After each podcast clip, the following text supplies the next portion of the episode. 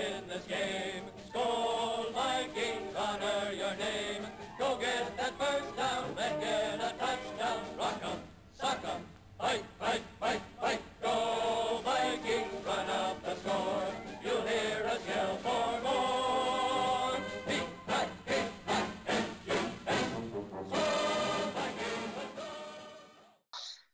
Amigos, bienvenidos a un nuevo episodio. ¿Cómo están? Espero que estén bien. Bienvenidos a un nuevo episodio de este su podcast favorito de los Vikings. Este, hoy ven, estamos otra vez con mi, mi queridísimo amigo Pablo. ¿Cómo estás, amigo? Todo bien, todo bien. ¿Tú qué tal? Todo bien aquí, este, sufriendo otra vez por otra derrota de, de, pues, de nuestro equipo, ¿no? Que ya, se- ya como que ya, ya se viene haciendo costumbre, ¿no? Entre temporada, la temporada pasada y esta ya se viene haciendo costumbre. Y también la pretemporada, ¿eh?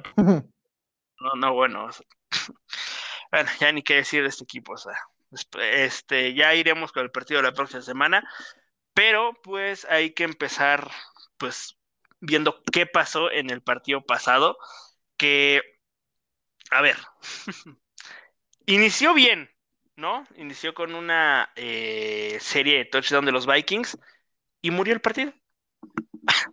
Realmente creo que de- quitando esa eh, primera ah, serie de los Vikings y unas tres series después de los Browns, donde no cae el touchdown de este Karim Hunt, no hubo nada más, ¿no?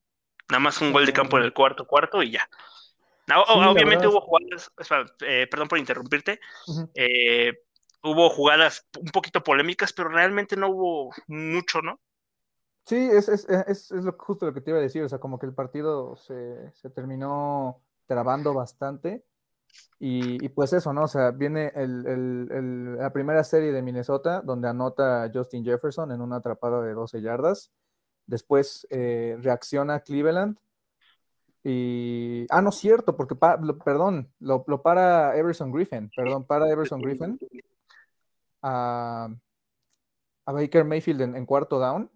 La verdad, fue, fue una serie defensiva bastante buena. Y luego viene eh, una serie de, de Minnesota que termina en, en tres y fuera.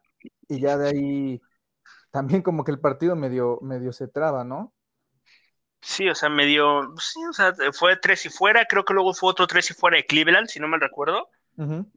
Otro, este, creo, no, no, no me acuerdo bien, pero creo que después fue la, la serie donde Minnesota, por alguna razón, motivo o circunstancia, se la juega en cuarta y seis en medio campo, que nadie, absolutamente nadie, se lo hubiera jugado ahí, ¿no? O sea, nadie.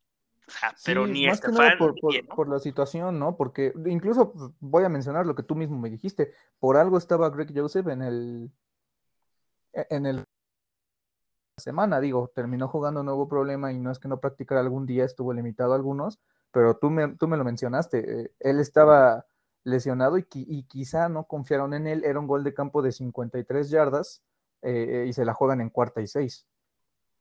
Sí, o sea, sí, es que no sé, o sea, Diego, yo yo quiero pensar que no confiaban en él, que dijeron, puta, no, no, no, no, no se vaya a lastimar de, no se vaya a lastimar, que, que no sé si te acuerdas del partido en 2018 que de playoffs Seattle Dallas, que se lesionó el pateador. Sí, también en Minnesota llegó a pasar, si no mal recuerdo, fue en el Monday Night Football del 2013 contra Nueva York, que termina pateando Jeff Locke, no sé si tú recuerdes.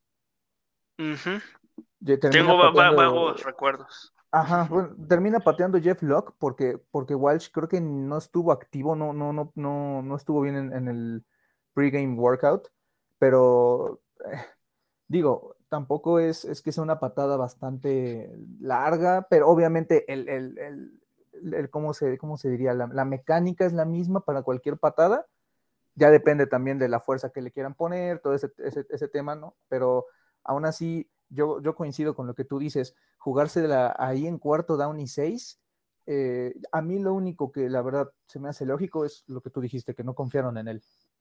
Sí, o sea, es que, o sea, estuvo, eh, sabemos que estuvo límite. Creo que hubo un día que no, no participó, no me das mucho caso. Creo que sí, pero, o sea, no, no me acuerdo bien. Sí, estuvo, estuvo, eso sí estuvo limitado jueves y viernes. Este, pero no sé, a lo mejor yo, si no confío mucho en el pateador y es una cuarta y seis, yo tal vez se pudo, pudo ver muy, uh, ¿cómo decirlo? Muy conservador, porque, o sea, seamos sinceros, ¿no? Seamos sincerísimos. Hicieran lo que hicieran, lo iban, los, íbamos, eh, los íbamos a criticar o los iban a criticar, ¿no? se la, le, falla, el, eh, es el, falla el gol de campo, se critica a Greg Joseph. Se la juegan que, y no la, no la convirtieron, ¿por qué lo hacen? Eh, patean de despeje, ay, es que qué cagón Zimmer, ¿no? Mejor o sea, bueno, en este, en este caso, Clint Kubiak, ¿no? Y, o sea, creo que ninguno de los tres íbamos a estar felices, ¿no?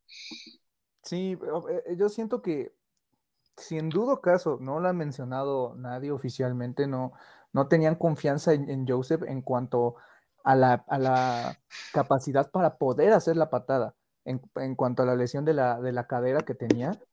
Yo creo que fue una decisión correcta, pero si en dudo caso se quiso pasar de agresivo, yo creo que fue una tontería. O sea, eh, a final de cuentas, por ejemplo, Joseph estuvo haciendo los kickoffs, hizo, un, eh, hizo eh, dos kickoffs, este, y también precisamente el movimiento de cadera para, para el kickoff es muchísimo más agresivo porque necesitas más potencia, evidentemente. Entonces, no sé qué haya pasado ahí, nadie ha hablado oficialmente de si en verdad no confiaban, no, sé a final, pero como dije, ¿no? Si en dudo caso no, no confiaban en él por su lesión, yo creo que fue la decisión correcta. Mal ejecutada, porque también el pase fue un cross, precisamente, o bueno, no un cross, un drag a, a, que, híjole, también vamos a hablar ahorita de eso. La línea ofensiva no le da el tiempo suficiente a Cousins y se ve forzado a pasar el pase por el simple hecho de pasarlo y, no, no, no logra convertir la cuarta oportunidad y a partir de ahí poco o nada se vio de, la, de esta ofensa.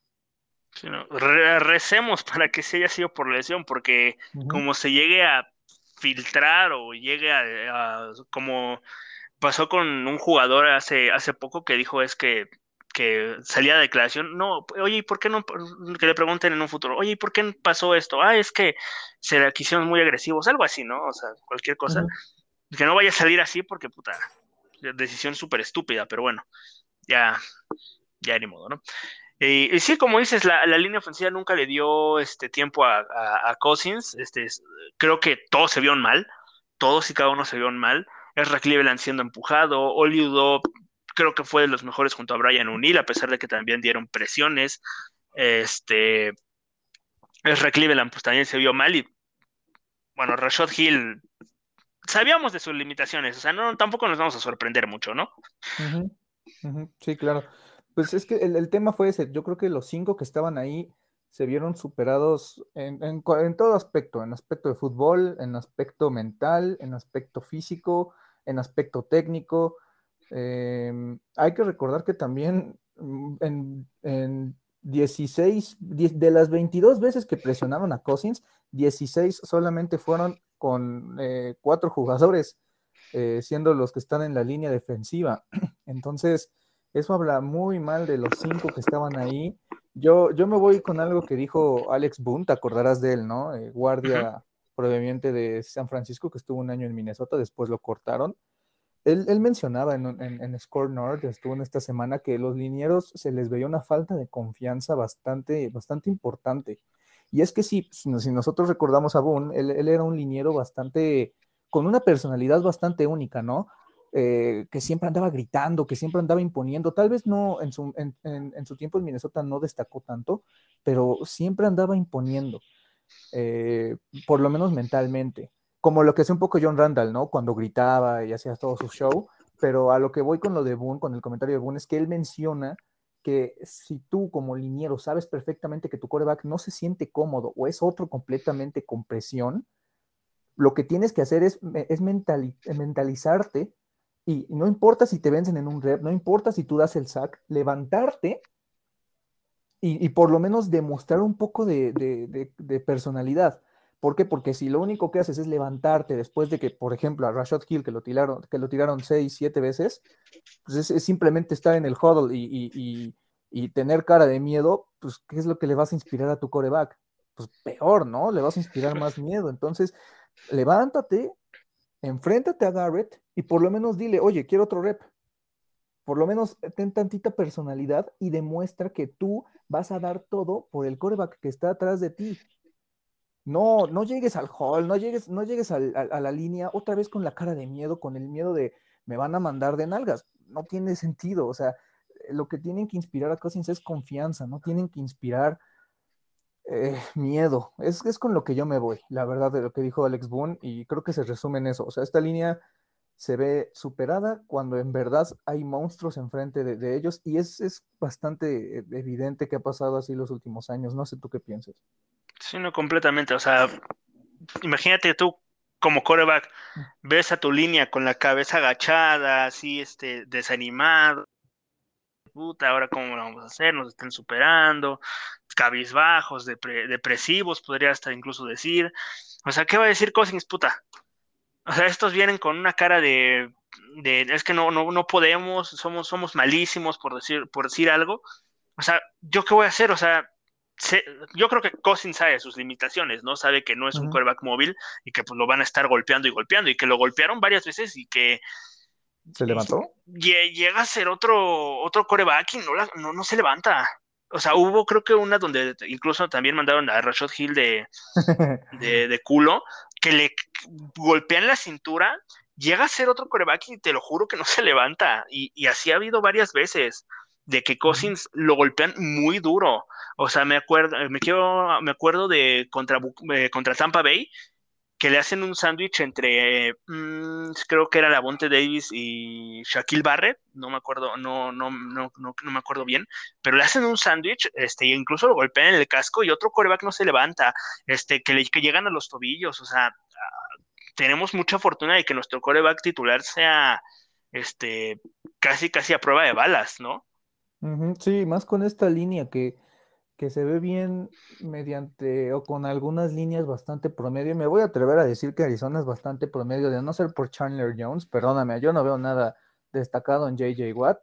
También ya, el, tiempo de JJ Watt ya, ya. Sí, exacto, ya, pasó, hace bastante tiempo. Sí, sí, sí. Eh, a, mí, a mí se me hacía incluso absurdo, absurdo que algunas veces lo compararan con John Randall, pero bueno, eh, ya eso, eso es de otra, otra discusión, pero a lo que voy es que también el año pasado, en la semana 4, creo, cuando enfrentaron a, Houston, pues ahí anduvo JJ Watt y no hizo nada. A lo que voy es que con líneas promedio, líneas defensivas promedio, eh, esta línea luce porque hasta ahí da, ¿sabes? Es su techo.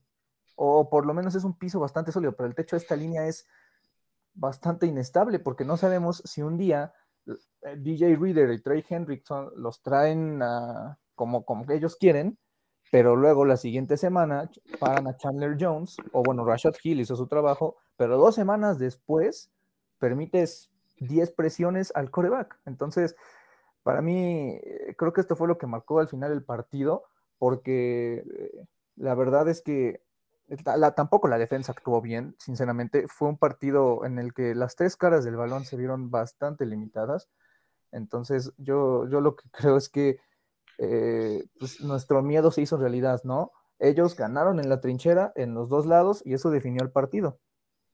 Pues sí, o sea, este, eh, hemos escuchado en varios, en, eh, escuché en, varios podcasts que decían que la defensiva pues, estuvo bien, ¿no? Estuvo decente, pero yo no creo que haya estado decente. Digo, como tú mencionas, creo que hicieron su trabajo a secas, ¿no?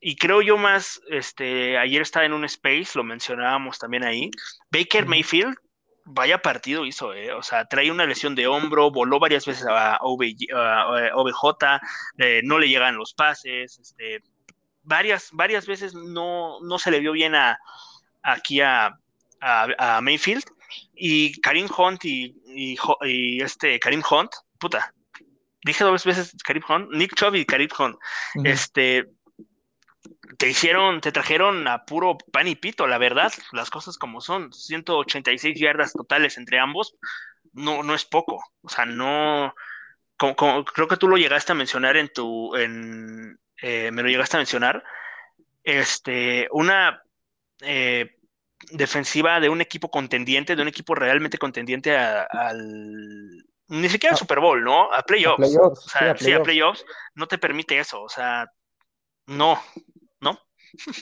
Pues es que, mira, a final de cuentas aquí tengo los datos. esta defensa permite 136 yardas terrestres por juego, es la vigésimo quinta. permite 4.8 yardas por acarreo, vigésimo octava. Ha fallado 30 tacleadas, vigésimo novena. Y en cuanto a Pro Football Focus, que ya también te lo he mencionado varias veces, sí es un buen parámetro, algunas veces se equivocan, a veces el fútbol americano es mucho más de apreciación, no todo se puede convertir en, números, en cosas cuantificables, pero bueno, su, calificación es de 41.5 sobre 100, que también es la vigésimo novena.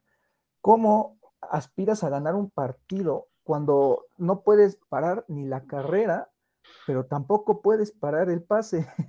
ahora sí, hay, presiones por parte de la línea defensiva, ¿eh? o sea, eh, esta la presión que, generan al, coreback contrario ha, aumentado. Yo los critiqué y ahorita lo están haciendo bastante bien, se tiene que reconocer, pero aún así, o sea, permitir 108 contra Cleveland, 184, eh, perdón, yardas terrestres, 106 a Seattle, y eso que seleccionó Carson, 103 a Arizona entre Conner, entre Murray y entre Edmonds y 149 a Cincinnati entre Mixon y Perrine.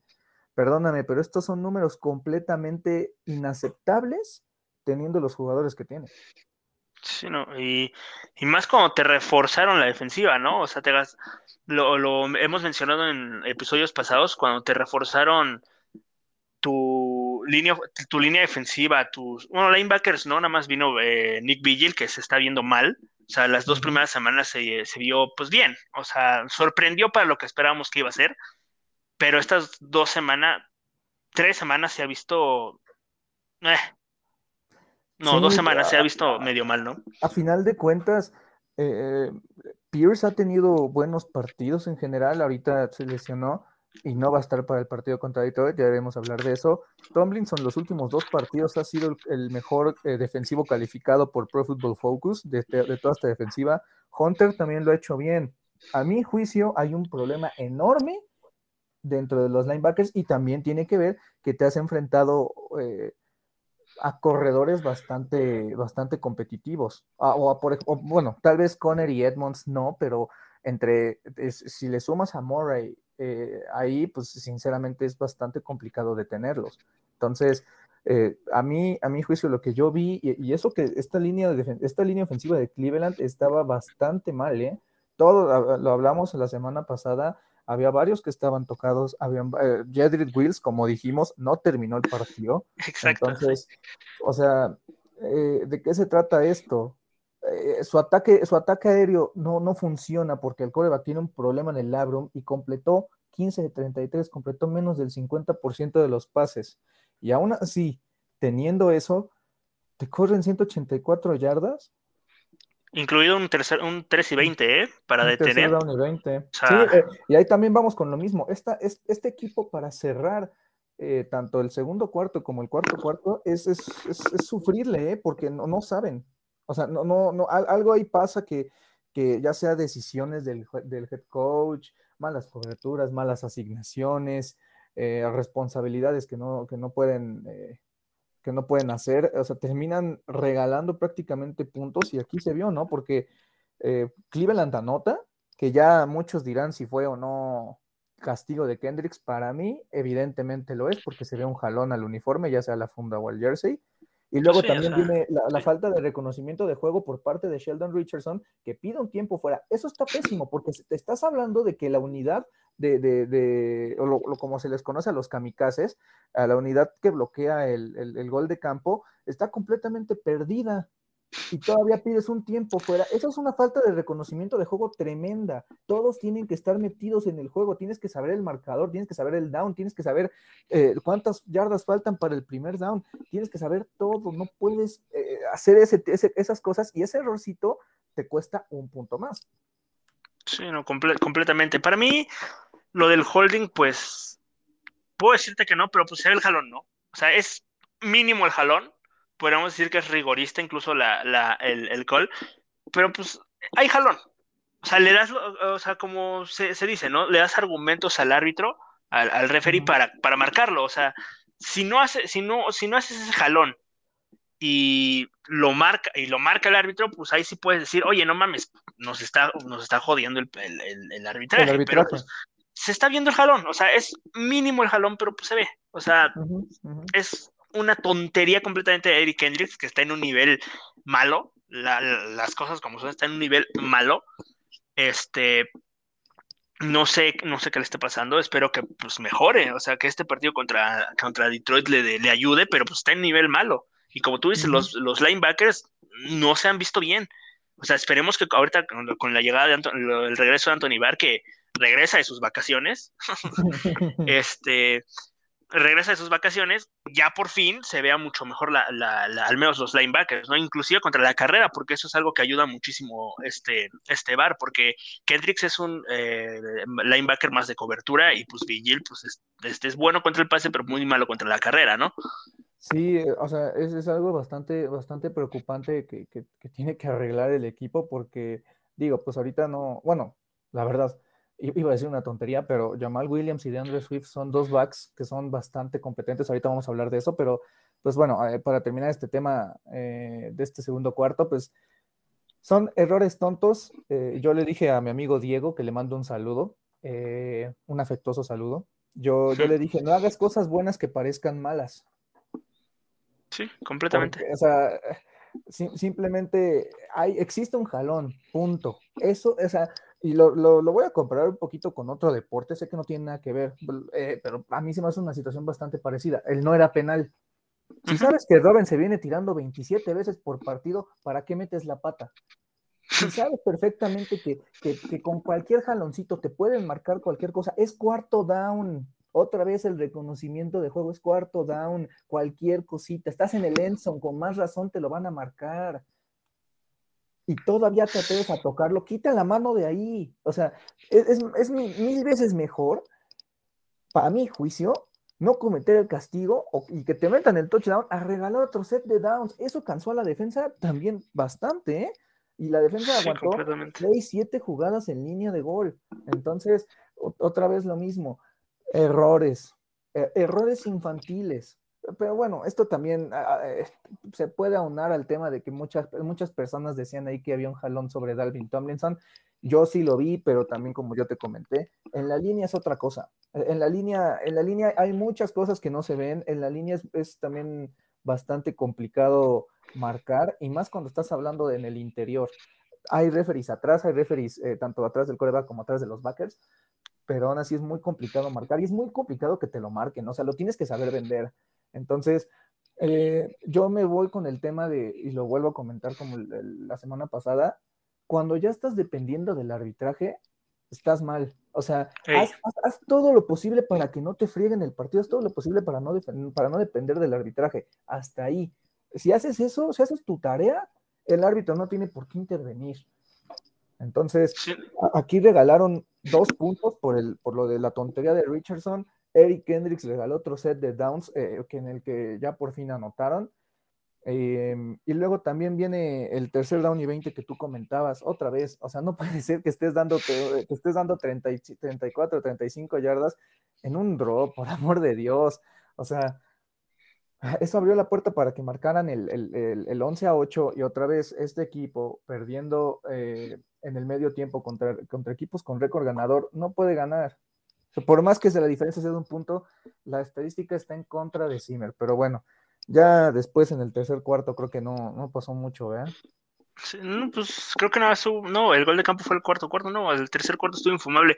Y como te lo dije, ¿no? Este, regresando un poco al tercero y veinte, como te lo dije, les hacen el puto tercer y veinte y dejo de ver el partido y, y, y puta, me, es que me, me, parecía, me, me, parecía increíble que se los fueran a hacer y pues se los hacen. Y como tú dices, ¿no? O sea, a, lo mejor en la repetición nosotros vemos la, la, jugada más clara, ¿no? A lo mejor se ve, ah, pues sí, hay un holding ahí. En la repetición todo es más fácil, seamos sinceros.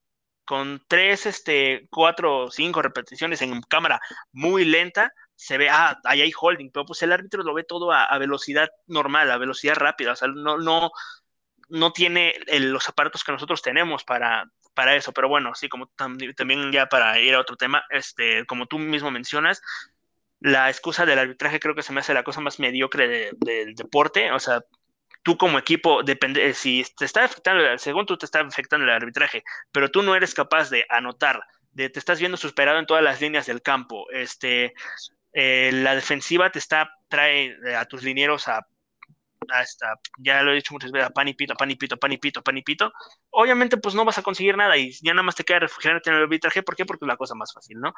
Pero bueno, vámonos con otra cosa. El tercer cuarto, como dices, no hubo nada. Cuarto, cuarto, pues hubo una patada de gol de campo. Y decíamos, ¿no? Ah, ya el partido ya se acabó. Pero hubo varias veces que eh, tres y fuera, tres y fuera, tres y fuera de Cleveland. Y aún así Hubo incluso un pase de Kirk Cousins que lo manda, es de 40 yardas, que nunca gana la, nunca logra ganar este, la ruta Adam Thielen.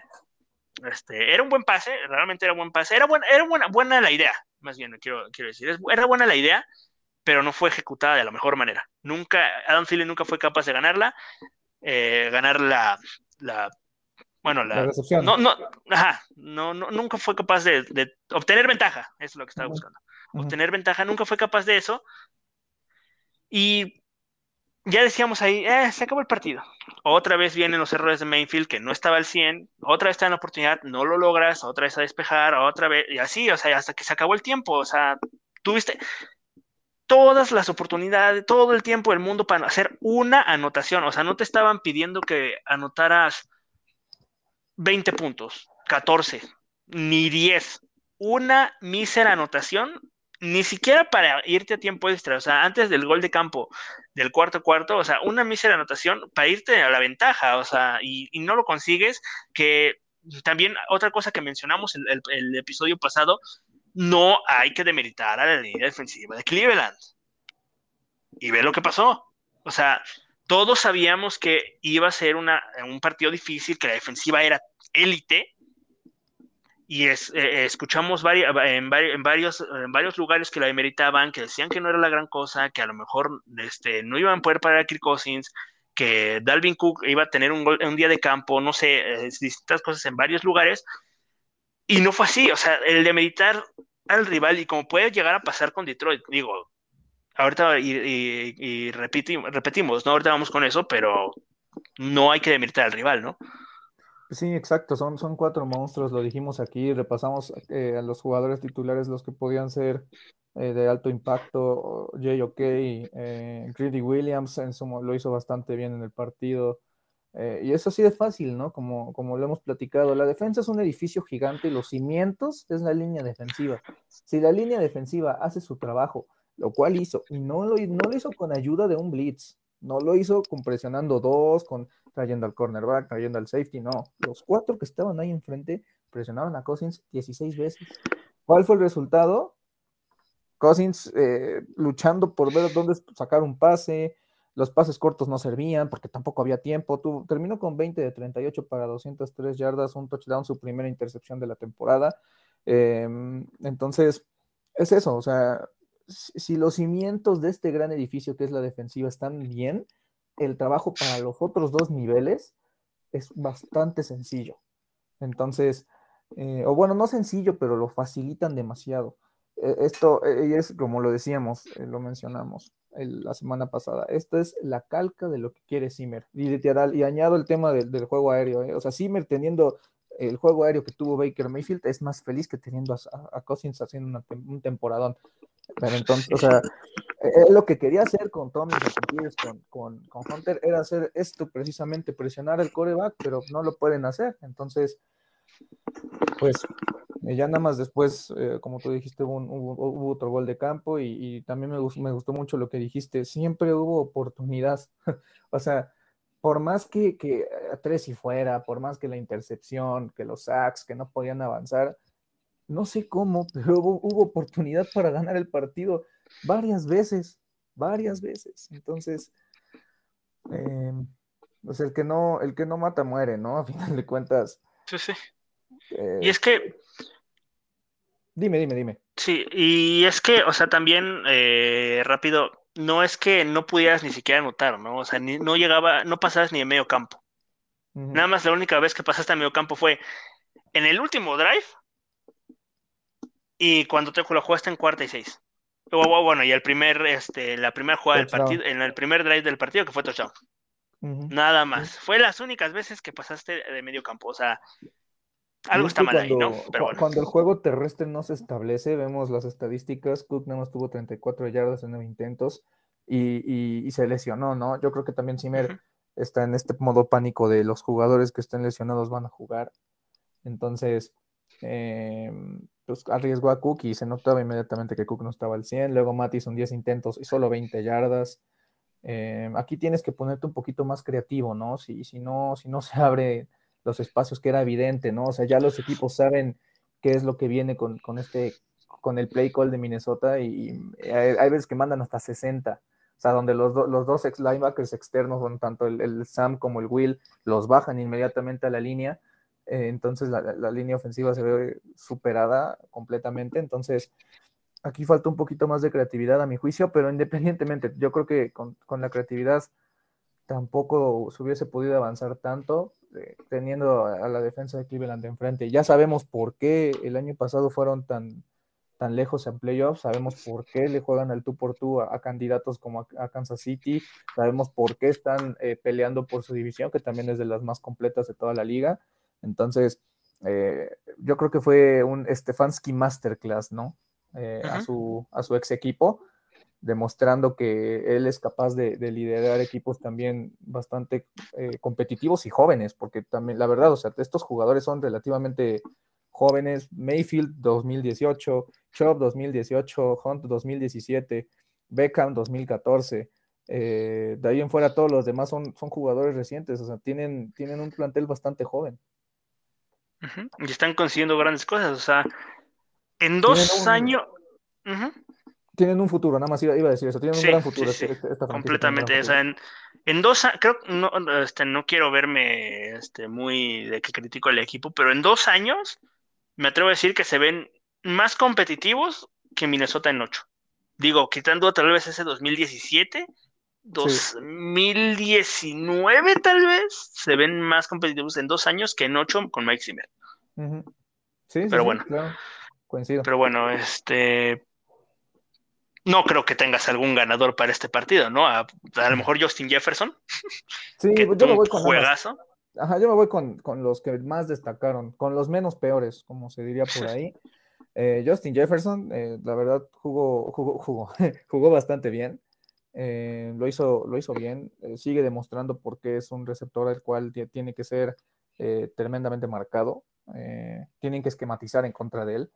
Eso es uno, seis recepciones, 84 yardas, un touchdown, promedió 14 yardas por toque y tuvo 7 targets, entonces lo hizo bastante bien. Em, el segundo que a mí me gustó bastante, entre comillas, es Blake Lynch. Creo que este, este jugador que, destaca primero en equipos especiales, termina teniendo un rol bastante importante en este equipo y lo he visto con dos jugadores en específico. El primero es Anthony Harris, que eh, era el, fullback en, despeje durante sus primeros dos, tres años en el equipo. Y el segundo también es, era, es Eric Wilson, que ahorita está en, Filadelfia.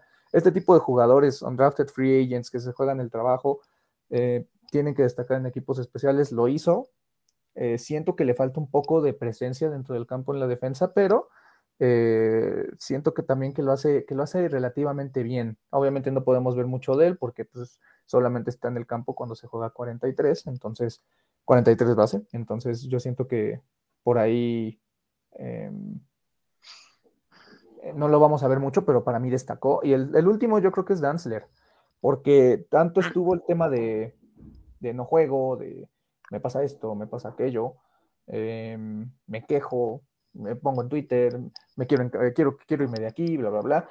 Em, yo creo que sí, Zimmer, yo creo que terminó por sentar a, a, a, Brillant. La excusa fue lo de su enfermedad, que quién sabe qué era. Eh, entonces, creo que sí hubo muchas asignaciones que no hizo. También tacleó muy bien. Eh, siento que es algo que destaca pero también yo siento que, este jugador, o cuando este tipo de jugadores tienen algo que demostrar, cuando los haces enojar, cuando tienen su oportunidad lo hacen bien.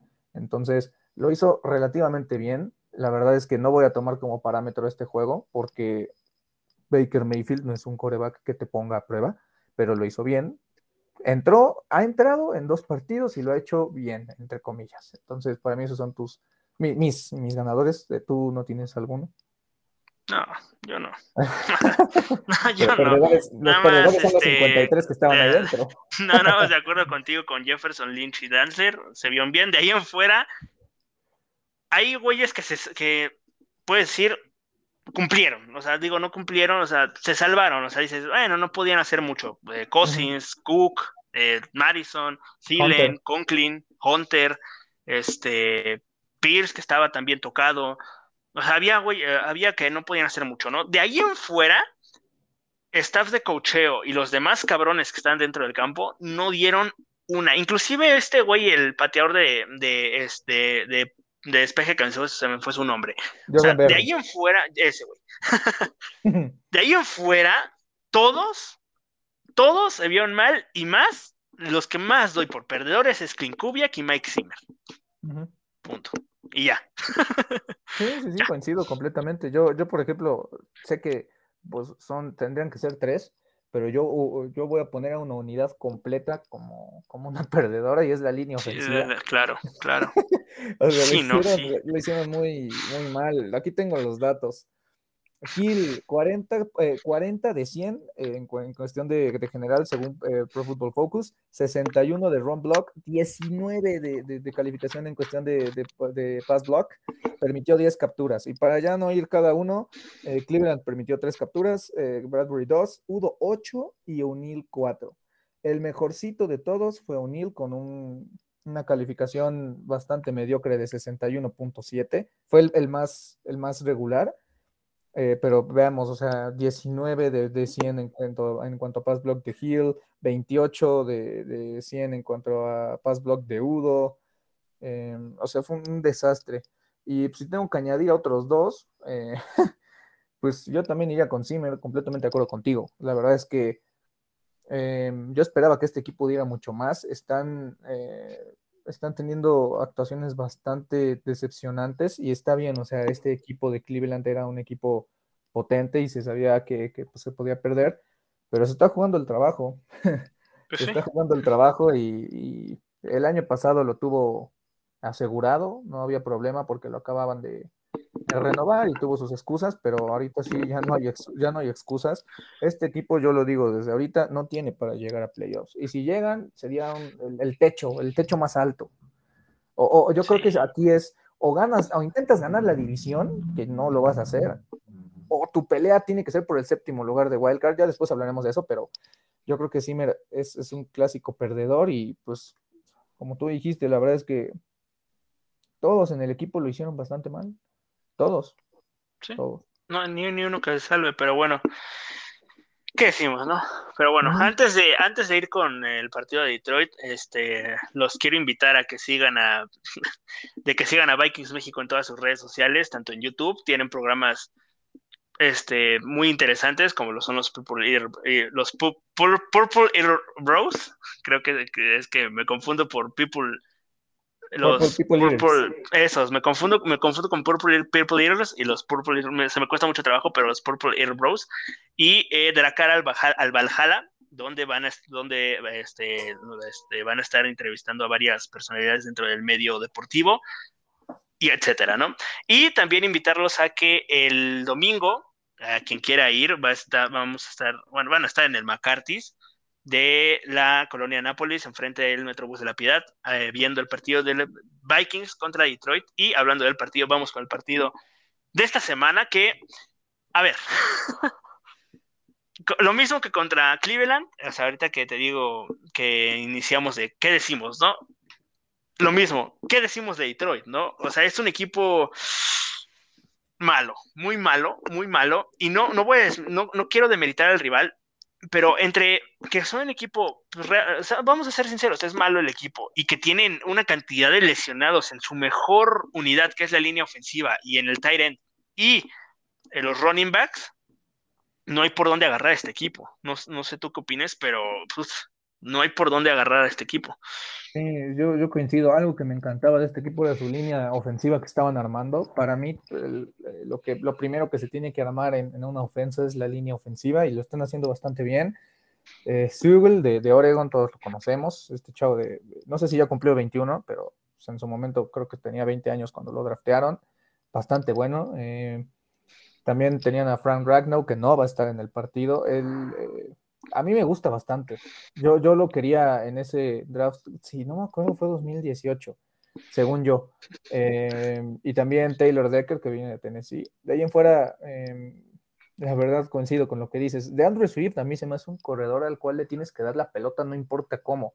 En un resbaladas, en, en, optativas, no sé, en pantallas, en wheel routes, lo que sea, le tienes que dar la pelota. Es un gran jugador con gran talento. Y atrás de él, Jamal Williams, que también viene jugando bastante bien.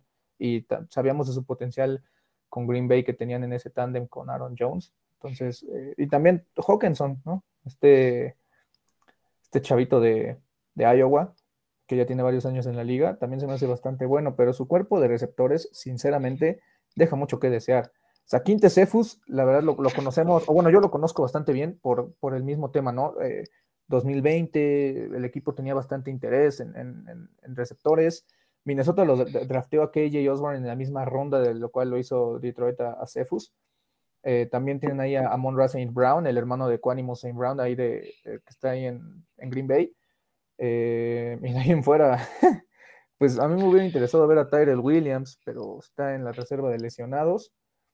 Y fuera de Jonah Jackson, que a mí la verdad era un prospecto bastante interesante en el 2020. Un, guardia que a mí, yo te lo comenté, la verdad, o sea, a mí me gustaba mucho saliendo del draft, eh, me, hubiera gustado que Minnesota lo hubiera seleccionado. Y Jalapulibati Baitai, que viene de Filadelfia, de ahí en fuera esta ofensa tiene bastante, deja bastante que desear. Muchos critican a Goff, a mí no me desagrada del tanto, o sea, de del todo, perdón.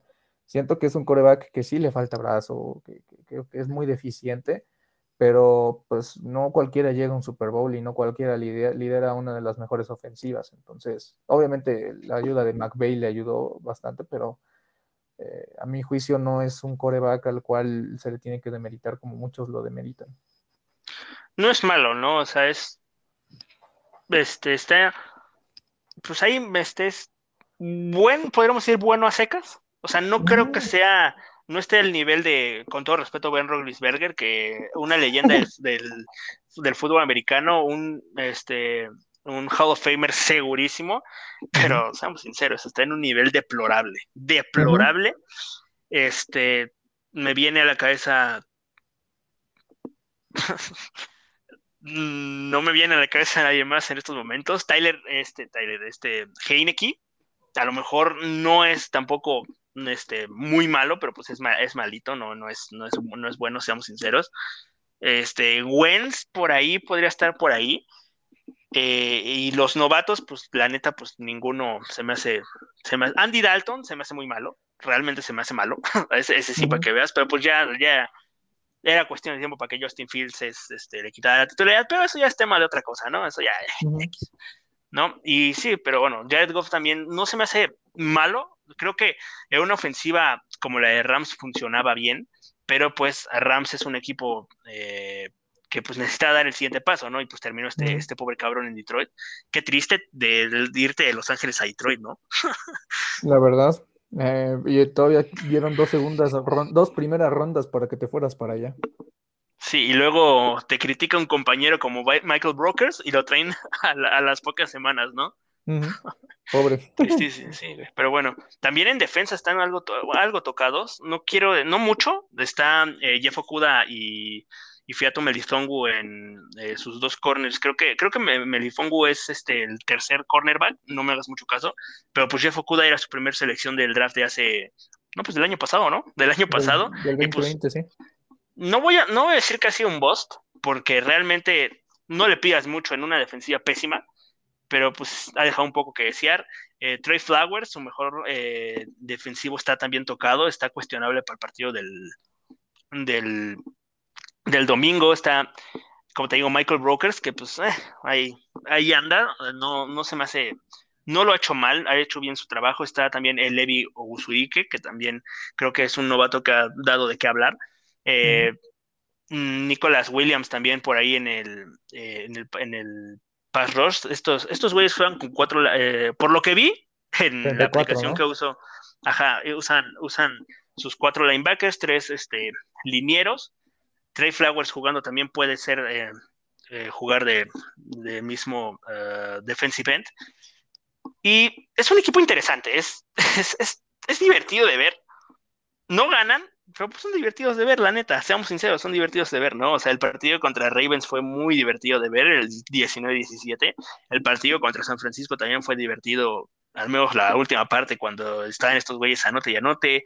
La primera parte del partido contra Green Bay también fue divertido. Y contra los, los, los Lions, ¿eh? contra los Bears, pues la neta era para que lo ganaran. Pero lo mismo que venimos diciendo con Minnesota, los errores los mataron. Tuvieron creo que dos fumbles en zona roja que les costaron el partido, ¿no? Sí, no, contra Chicago la verdad es que neutralizaron a Fields, no tuvo touchdowns, tuvo una intercepción, tuvo 209 yardas. Eh, y bueno, también no podemos esperar mucho de ese cuerpo de receptores. La verdad, Allen Robinson está completamente malgastando su carrera ahí. Eh, Darnell Mooney es el que naturalmente tiene que salir a rescatar las cosas. Este sleeper que ya está despertando. Y pues ya. Eh, Montgomery se les lesionó. Entonces, y él sacó el partido. Él sacó el partido completamente. Sin él, eh, eh, yo creo que el partido hubiera sido un poquito más equilibrado, pero pues aún así, eh, yo creo que la clave fue esa, el hecho de que Chicago establecería su, carrera, su, carrera, entonces, como tú mencionaste, ¿no? Ali McNeil, Brokers, son jugadores pues que no, pues, que pueden hacer un trabajo sólido, pero no, no van a dar un plus.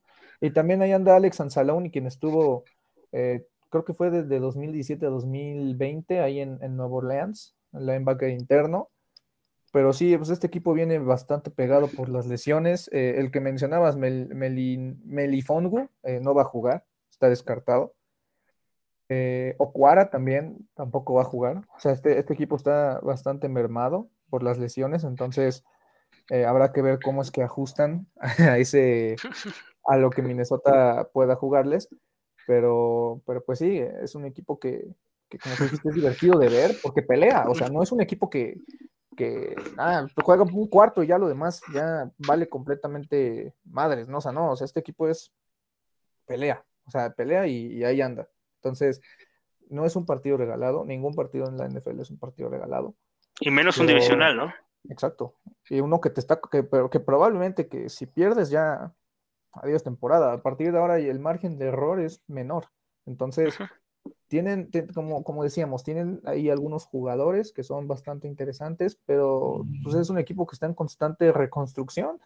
Todo el tiempo chique, viven, viven, viven en reconstrucción, ¿no? Exacto, es el tema de, ay, este, ah, ya corremos a nuestro head coach y, y bueno, otra vez, a ver, ¿a qué le traemos a Matthew Stafford? Ahorita ya no está, pero todo el tiempo, ahorita tienen, tienen potencial de, de formar un, equipo sólido, pero eh, no sé, si nos vamos línea por línea, Minnesota es bastante mejor.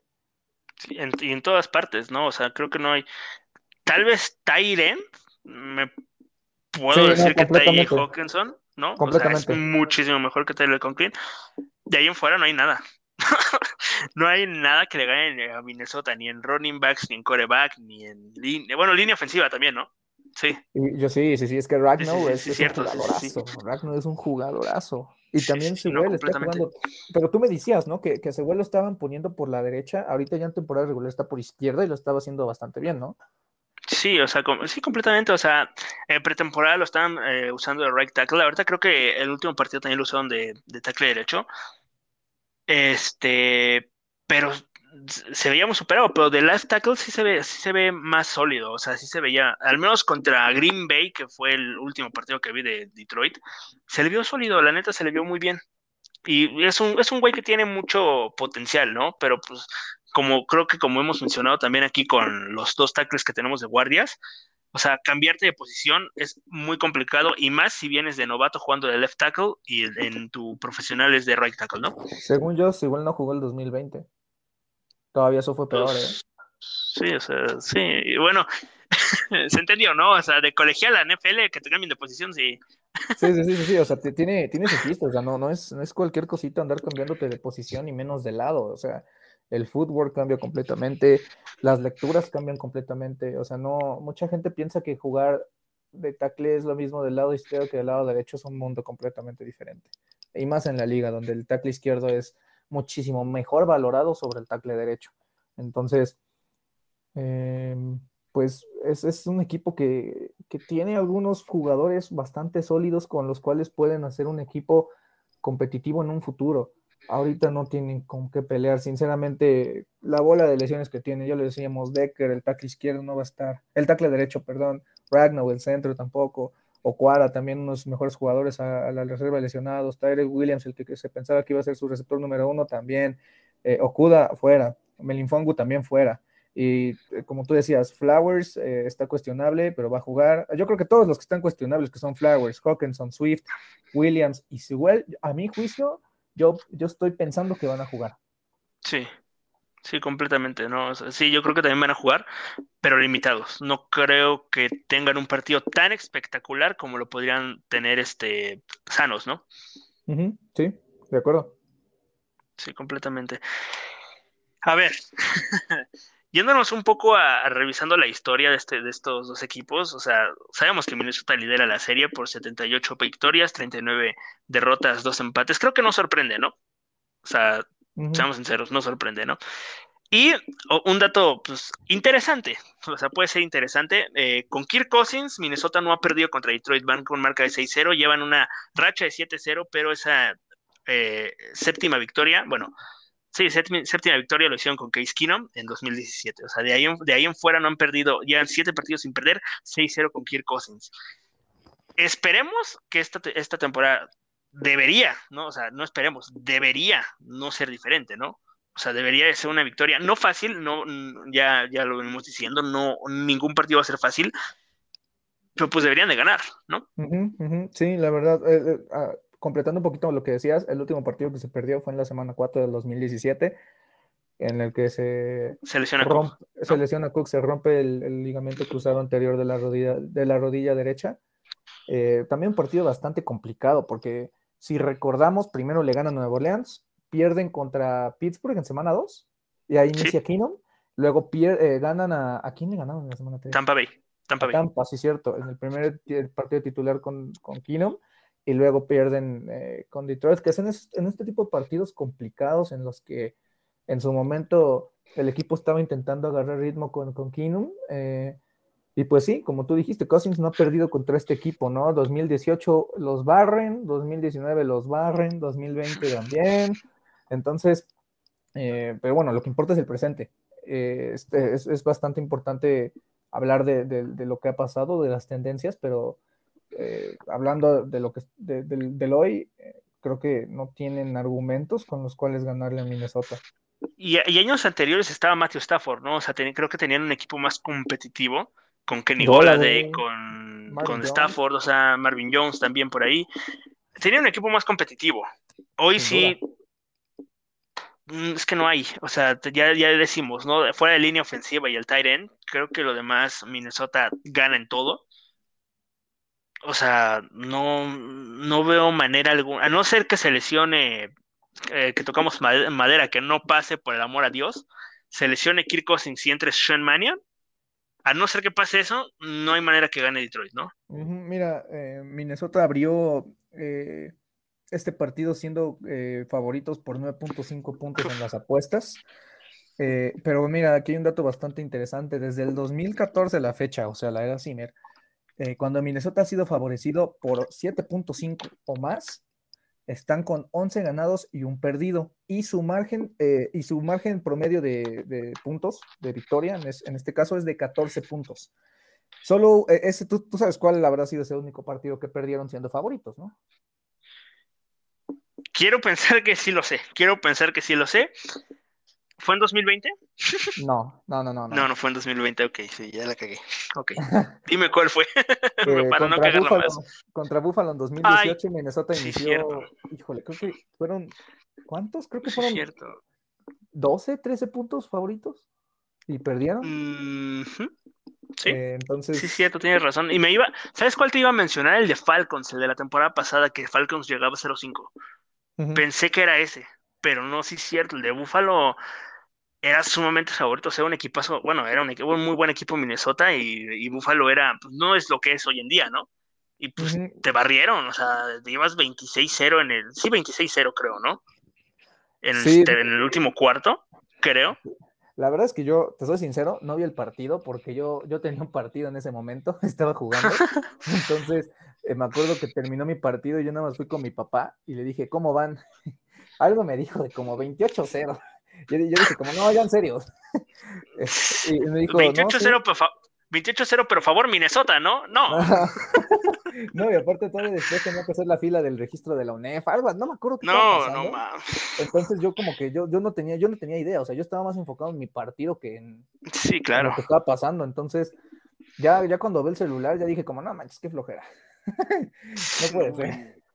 no, o sea, lo ves y dices, ¿qué, pedo? O sea, y es de esos, y, y, y justamente esos, de esos partidos que dices, ¿qué hacen, güey? O sea, ¿cómo lo vas a perder, no? Y este partido contra Detroit es de esos partidos que pueden, prácticamente puede ser un, ¿qué verga haces, cabrón? ¿Por qué estás perdiendo con Detroit, no? Sí, sí, sí. Y, esperemos que no pase porque me voy a tener que ir una semana de Twitter y voy a hacer la burla ahí. Ojalá que no. Ojalá que no. Pues mira, Ojalá que, no. Ya, es la última llamada, porque de verdad el calendario que se viene es brutal. O sea, si quieren llegar a aspirar a algo, tienen que empezar a ganar y tienen que demostrar. O sea, entiendo perfectamente la situación que el primer partido contra Cincinnati fue el, famoso trap game, eh, donde pudieron haber ganado. Yo, yo estoy de acuerdo en que sí, todo el tema de que deberían de estar 3-1, está bien. A mí el único partido que en verdad yo siento que, que lo, lo determinó una jugada fue el de Arizona. Entonces, ya no hay margen de error, ya perdiste contra por lo menos dos equipos que ahorita mismo son candidatos, que son Arizona y que Sabíamos que estas primeras cuatro semanas iban a ser bastante complicadas. Entonces, creo yo que si, que si quiere conservar su trabajo y que si quieren llegar a aspirar a algo, tienen que ganar los siguientes dos. Pero primero es dar el paso en un partido que debes de ganar. Así de fácil. Sí, completamente. Sí, ya después nos este, centramos en Carolina, ya nos, luego nos centramos en la semana de descanso, que va a ser muy importante, ¿no? Y pues después de la semana de descanso, verga, o sea, va a ser horrible, ¿no? O sea, tremendo. Mm, Dallas, Dallas en Minnesota, pues ah, quisiera ser optimista, quisiera ser optimista, voy a ser optimista obviamente, pero después ya no, sé si ser tan optimista contra Ravens, que sí ha sido un equipo un poco irregular, que te puede, le puede ganar fácilmente, bueno, fácilmente, ¿no? O sea, le puede ganar a Kansas City, un contendiente con Patrick Mahomes, con el mejor quarterback de la liga, y después casi perder con Detroit, ¿no? O sea, es un equipo eh, eh, muy irregular. Luego vienen los Chargers, que son un equipazo, este, Green Bay, que pues, ya decimos, son divisionales, por más que Green Bay pueda estar en un, entre comillas, muchas comillas, mal momento, porque por ahí leíamos que es que le han ganado a puro equipo malo. Y tú así de sí, pero sí les ganan, ¿no? O sea, ellos van 3-1, nosotros vamos 1-3, no hay nada de que alardear. Ganar es ganar. Ganar es ganar, claro. Y pues San Francisco tampoco es fácil. O sea, ganar en San Francisco no es nada fácil, ¿no? No, no, no. Cosa que sí hizo Green Bay. Sí. ¿No? Sí, sí, sí. Exacto. Pero bueno. Este, tres. ¿Qué te parece si vamos con los tres historias o tres jugadores? A ver. Sí, claro, pues eh, no sé si tú quieres empezar. Este, sí. Me gustaría empezar rápidamente con mm, la línea defensiva, ¿sabes? O sea, ya sabemos que se ha visto bien, bien, pero quisiera ver que sí sean capaces de detener realmente. O sea, ya decíamos, ¿no? El partido pasado a lo mejor fue, ok, hicieron su trabajo, presionaron, permitieron 186 yardas por tierra, pero pues eh, vamos a decir que hicieron bien su trabajo, ¿no? Quiero ver que esta, esta semana puedan parar de Andrew Swift y a Jamal Williams. Yo creo que van a jugar, así que quiero ver que los limiten, o sea, no voy a decir que menos de 100 yardas porque creo que es difícil, pero al menos, ¿qué te gusta? Con que uno, uno, con que, no, no, bien, ¿cómo decirlo? O sea, son, no, que no pasen las 100 yardas, o sea, que no pasen las 100 yardas. Con eso me doy bien servido, con que no tenga Detroit 100 yardas por tierra, totales, me doy por bien servido. Si consiguen eso, mira, me, va a gustar ver eso. Y otra es ver qué pasa con el tackle izquierdo, ¿no? Creo que este, sabemos que va a ser Rashad Hill, pero por ahí se habla que Darrizo podría entrar, o sea, no sabemos qué va a pasar, ¿no? Digo, a mí me gustaría ver a Darrizao, a Darrizao, ¿eh? a Darrizo, pero ah, sabemos que es difícil que entre porque Hill, por más que lo haya hecho muy mal, es un veterano, a lo mejor Darriso viene, pues no viene con el ritmo de juego, mejor meterlo después de la semana de descanso, no sé. Pero pues ver qué pasa ahí, ¿no? También con la línea ofensiva, a ver si se, si la, la moral no se les cayó, o sea, varias cosas ahí con la línea ofensiva, ¿no? Sí, sí, sí, sí, de acuerdo. Sí, no sé si tú quieres ir con tus tres. Ah, ah sí, claro. Eh, yo a mí me, me, voy a enfocar mucho en James Lynch. Creo que con, eh, o sea, bueno, eh, los dos jugadores que no van a estar el domingo son Emir Smith Marset, que poco o nada ha hecho, la verdad. Eh, sinceramente me gustaría ver más a Nwangu en un futuro siendo regresador de patadas eh, que, que, que, ISM, pero eh, tampoco va a estar Michael Pierce y por eso nombro a James Lynch, este chavo que tuvo 13 y media capturas en Baylor en el 2019, lo drafté a Minnesota en la cuarta ronda, tiene un problema de no saber cuál es su posición natural porque no es lo suficientemente ágil como para estar en, técnica 3, por mucho menos en técnica 5, y en técnica 1, pues no es lo suficientemente fuerte. Sí me habló bien, bien de él en, el training camp, entonces es su oportunidad de intentar ganar unos cuantos snaps. Eh, me gustaría verlo. quiero ver si, si, si, si le dan esos snaps, quiero ver cómo reacciona, porque creo que es un jugador con talento. 13 capturas y medias eh, y media en Baylor no es cualquier cosa, entonces eh, eso a mí me gusta bastante. El segundo es Anthony Barr, regresa después de, jugar seis cuartos en el 2020. Eh, quiero ver qué tan bien viene, porque pues primero eh, mucha gente también he escuchado que dice que, es de cristal, no, la verdad, o sea, tuvo su lesión del pectoral. Que, que, viene de vacaciones, que regresa de vacaciones, ¿no? Sí, no, o sea, él lo dijo en la semana, si hay alguien que quiere estar ahí dentro es él. Entonces, los jugadores también tienen sentimientos, los jugadores son humanos. Eh, eso es su trabajo, es lo que hacen estos, estas personas desde niños. Obviamente lo que quieren estar es en el campo. Y, tuvo su problema en el pecho, ahorita tiene un problema en la rodilla que lo ha venido molestando desde agosto. Entonces, me gustaría ver qué es lo que tiene VAR, eh, si hay un tipo de rotación, si hace su trabajo completo. Y quiero ver si en verdad Vigil y, Lynch están haciendo tan mal su trabajo que con la llegada de Bar el, juego terrestre puede mejorar. Y por último, pues también me gustaría ver un poco más eh, eh, el tema de la historia de Cook. O sea, qué tan apurado está este equipo como para volver a forzar a Dalvin Cook a jugar en un partido que no estoy diciendo que no importa o que importe menos, pero que la verdad se puede ganar con, con Alexander Mattison a mí me gustó mucho ese partido contra Seattle porque se nota que cuando no está Cook, no están forzando la pelota eh, a correr o a dársela o, pases pantalla completamente innecesario solo porque ahí está adentro. Entonces, si al final juega o si no juega, y si, si, y si, si no juega, pues al final de cuentas, si, si Mattison hace bien su trabajo. Entonces, también es importante que el, partido contra Carolina también define gran parte de tu temporada. Entonces, eh, yo creo que no hay, no sé, hay motivos para que Cook juegue, pero lógicamente hablando, yo creo que no debería jugar este partido.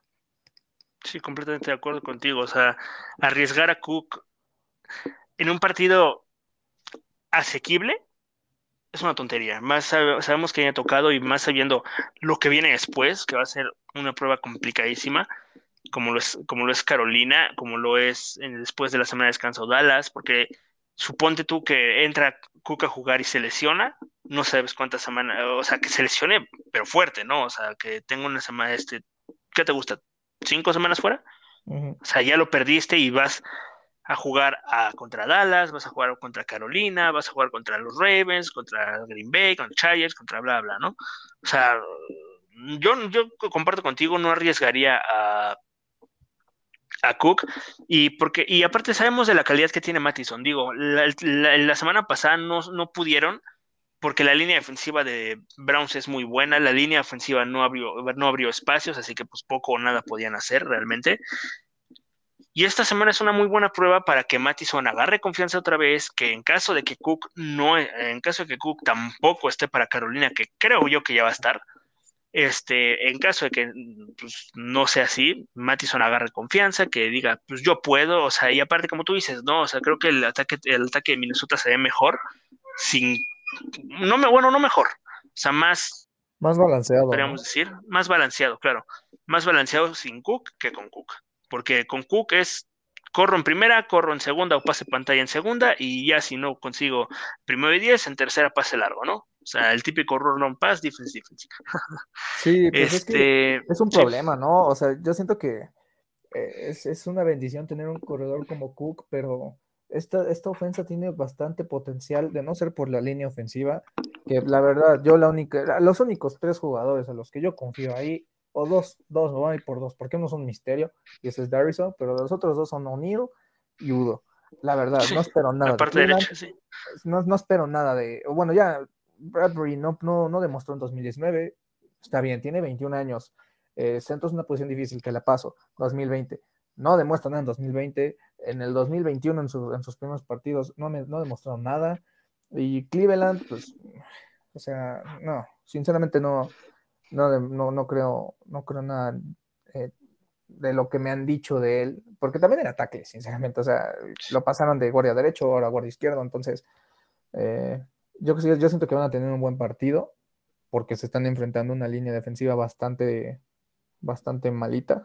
bueno, a ver si, si, si no me callan la boca Trey Flowers y Michael Rockers, pero por el que momento. Flowers, Que Flowers mande de culo otra vez a Rashad Hill, puta, ya apaga y vámonos, ¿no? Sí, pues mira, son, son, son buenos, son jugadores sólidos, pero no, yo espero que, que, sea como un tipo de partido como. Como el de Arizona, ¿no? Chandler Jones, que lo pudieron neutralizar. Sí, exacto. Sí, completamente, ¿no? O sea, sabíamos que, o sea, lo que decíamos hace rato, ¿no?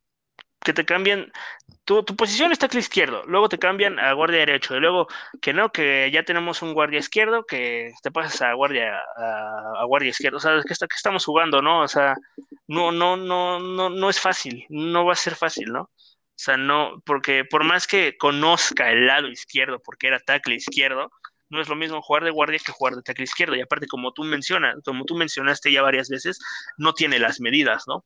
Sí, no, es que es que es, vamos a, o sea, digamos que son, son, son bastante similares Cleveland y Dariso. La diferencia es que Dariso tiene una corpulencia bastante más eh, notable, pero pues para ser guardia necesitas mover mundos, o sea, necesitas tener una fuerza inigualable. Deontay Brown, ¿no? El de Kansas City Velo, es una mole. O sea, eso es un guardia, eso es un Big Moller, ¿sabes? O, Alex Boone. O sea, que sí, según yo medía 6'3, pero también era, era, o sea, era una mole, pues. O sea, Udo sí me gusta ahí porque tiene eh, la anchura de los brazos, tiene la fuerza para mover mundos, pero, pero Cleveland ahí no, no, no me gusta. Nada. Y, eso, y eso que también es tackle, ¿no? O sea, tenemos dos guardias de tackles, pero bueno. Sí, comparto contigo, comparto contigo de que lo único bueno de esta línea ha sido Brian O'Neill y, y Oliudo. Sorpresa, ¿no? Que fuera Oliudo. Pues mira, para, para los que, para los pocos que, que, que en su momento lo, lo, vimos saliendo de Elon y vimos un poquito de su tape, a mí no me sorprende tanto porque eh, viendo yo ese partido del 2019 contra Chicago, donde se enfrenta Khalil Mack y hace incluso un pancake, yo sabía perfectamente que él tenía la posibilidad de en un futuro desarrollarse por sus medidas, por su fuerza, por su velocidad, por todo eso. Entonces, sí me, sí me sorprendió un poco que fuera como guardia derecho, porque evidentemente no le iban a poner de tackle izquierdo y tampoco iban a, poner a, a cambiar a O'Neill. Pero la verdad, o sea, e, es algo que no me sorprende tanto. No me lo esperaba, obviamente, porque este equipo tiene un historial bastante malo desarrollando línea ofensiva, pero la verdad, o sea, viendo lo que ha hecho, dos años ya en el sistema, este, la fuerza, los dotes atléticos que tiene, la verdad es que me da gusto por él y no me sorprende tanto, porque yo sé que su potencial, su techo era altísimo. Ya poco a poco él, fue, o tuvo que ir aprendiendo eh, la posición, porque también él, se entiende perfectamente con O'Neill en diferentes eh, asignaciones, porque pues ellos dos han estado dos años seguidos, eh, ya tres, en, drills de, por equipo, de, posición. O sea, los dos fueron tackle derecho, se conocen perfectamente. Son tackles derechos. Sí, no, y aparte, a lo mejor, este, y también, no voy a decir que fuera como KJ Osborne, porque KJ Osborne ya no tenía, entre comillas, no tenía trabajo en mayo, pero muchos esperaban que Wyatt Davis fuera nuestro guardia derecho titular, ¿no? O sea, eh, eh, por más que fuera un tackle de tercera ronda, no veías a Oliudo de guardia, como tú lo mencionas, ¿no? Tú lo veías más de tackle suplente o algo así, no lo veías de guardia, o sea, tú decías, es que no tenemos guardia, no, está Ezra Cleveland, pero Ezra Cleveland es tackle izquierdo, o sea, Dakota Dossier y, y en Bruce Samia no puedes confiar, este, pues Wyatt Davis, va a ser Wyatt Davis nuestro, nuestro guardia derecho, y no, este, termina siendo Oliudo y pues está haciendo una muy buena temporada, ¿no? Y pues Garrett Bradbury, eh, ya, ya, ya, ya, ya, ya. Ya, se acabó. Ya, ya no hay paciencia. Pero yo creo que esto es una de las claves para ganar el partido otra vez. O sea, creo yo que establecer la carrera, o sea, vencerlos por donde la verdad están bastante mal. O sea, la, y también por pase. O sea, nada más tuvieron un gran juego contra, contra Chicago por pase, pero los otros tres, tú mismo lo dijiste en el space de ayer, le tiraron tres pases a Marquise Brown de touchdown. Más bien, Marquise Brown le tiraron tres pases a Jackson, perdón. Sí, le tiraron tres, sí, y con eso era una paliza segura. ¿no? Pero Entonces, yo creo que la protección igual va a ser importante. Yo creo que ganarles por donde más les duele, que es la carrera. Ya sea Cook, yo, yo voy más por Mattison, espero que sea Mattison también para los fantasies. espero que sea Mattison. Entonces, eh, yo creo que esa es una de las claves. Mi segunda clave también es el tema de completamente sacar del juego a, TJ Hawkinson. O sea, si lo sacas del juego, las, sus, opciones aéreas son nulas. Entonces, eh, yo creo que él es el mejor jugador. Bueno, no, también está de Andrew Swift, pero él es, eh, un jugadorazo. O sea, te digo, entre. Por aire, ¿no? El mejor jugador por aire. Por, aire. Entre, entre Sewell, entre Hawkinson y de Andrew Swift, tienes para armar un gran equipo en un futuro. Y tienes también cuatro selecciones de primera ronda en los siguientes dos años.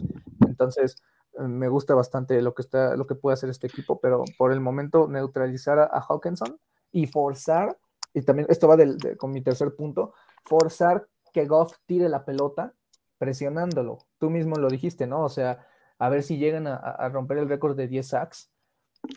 Yo creo que son capaces, o sea, son, o sea, Hunter viene jugando bien, Tomlinson viene jugando bien, Armon Watts va a tener muchos snaps, también Sheldon Richardson va a tener muchos snaps.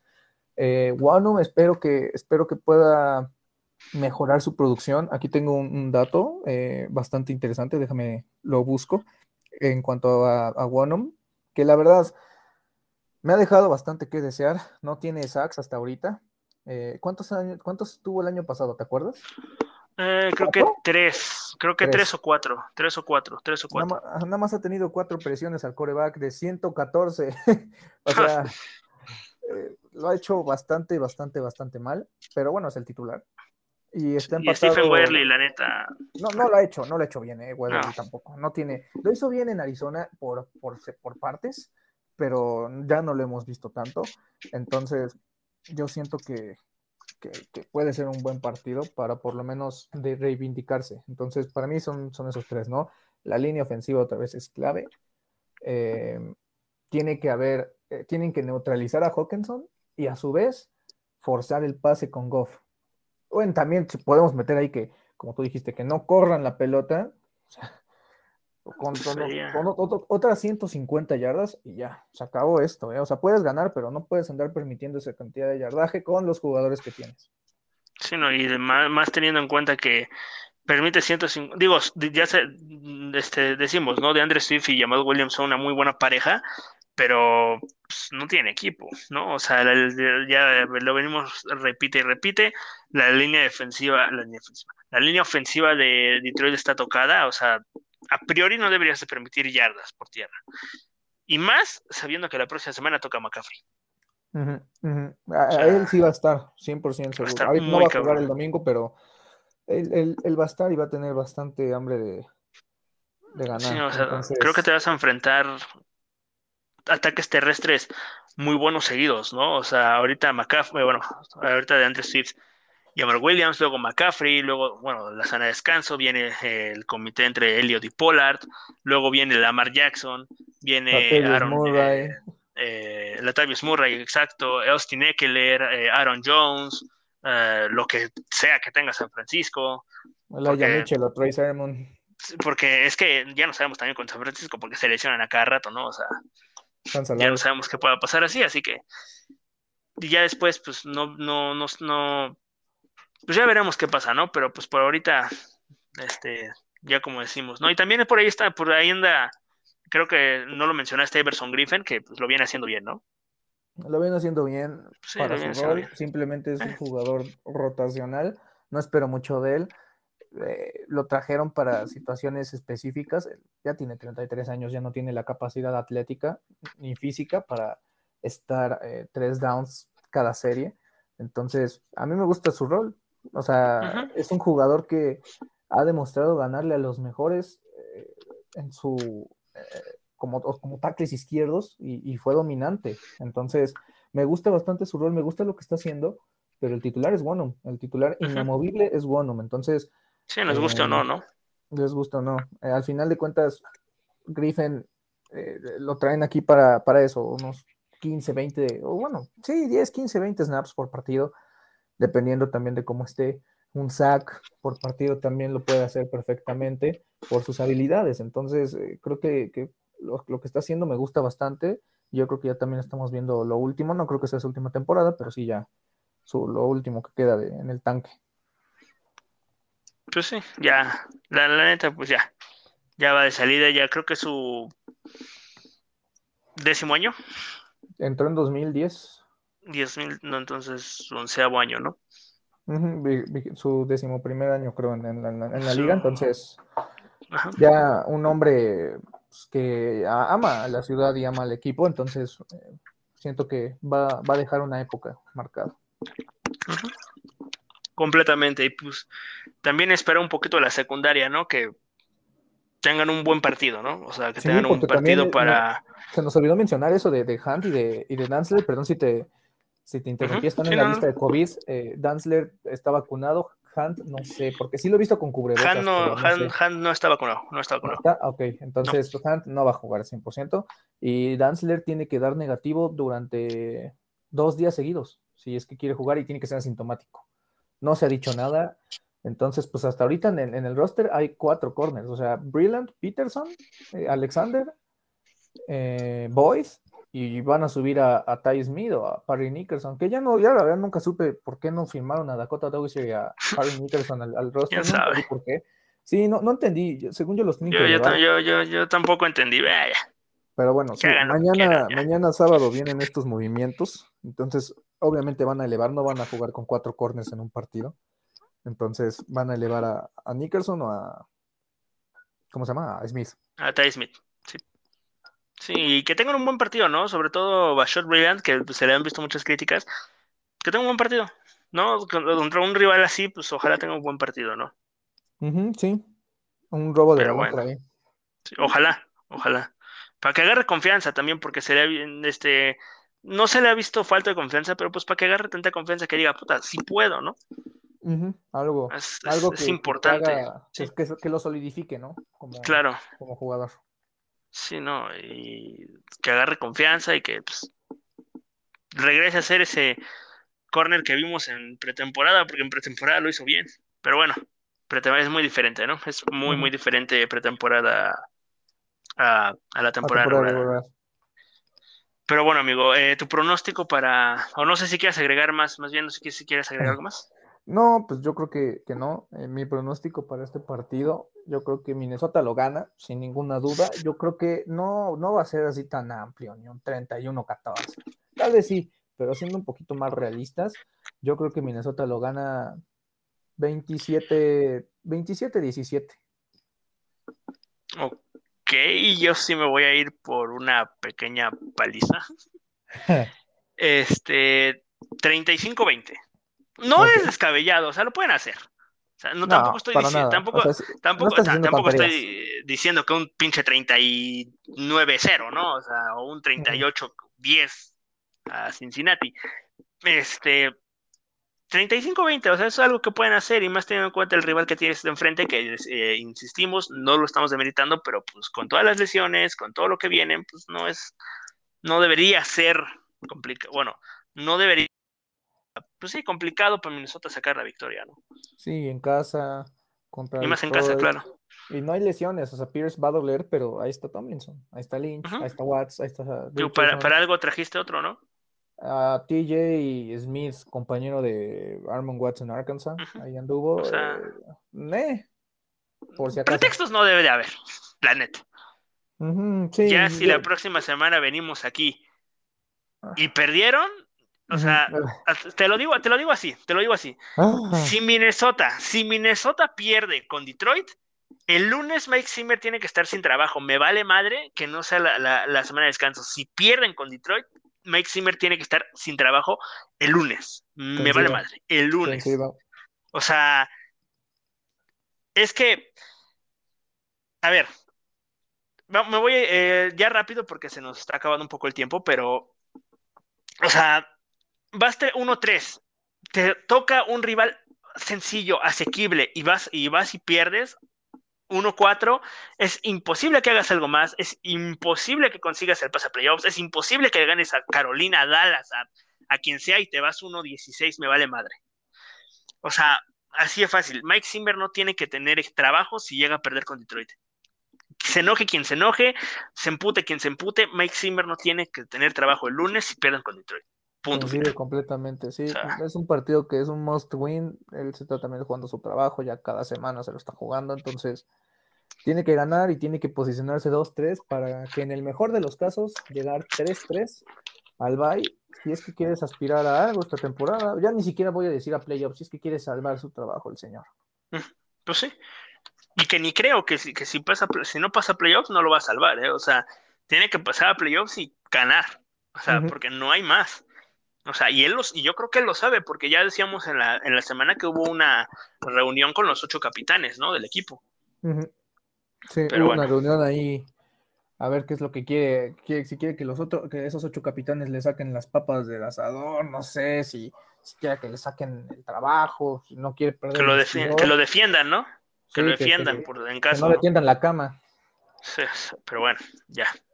Ya, ya, ya hay que hacer corajes. Ya la próxima semana vendremos a, a ver qué pasó, ¿no? O sea, ojalá se cumplan, al menos, ni siquiera ya que se cumplan los pronósticos, que ganen, güey. O sea, ya. O sea, La verdad, sí. ya, o sea, y, y a lo mejor me voy a ver un poco ah, contradiciéndome porque desde que inicié este podcast, que cada vez que hablo de Minnesota siempre lo digo, ¿no? O sea, verse pinches competitivos contra equipos, o sea, de no sacar el resultado y ya, ¿no? O sea, verse competitivos, pero pues ya, ahorita ya que ya, ya, o sea, creo que cada vez que pasa el tiempo me pongo más nervioso por este partido, que lo ganen y ya, ya, por favor. Ganar es ganar. Sí, ya, me vale madre, como sea. O sea, aunque te ro- le robes a Detroit, ya, bueno, no, pobrecitos. También siento lástima por ellos, ¿no? Andan muy mal. Ya, ya robarles ya sería mucho, ¿no?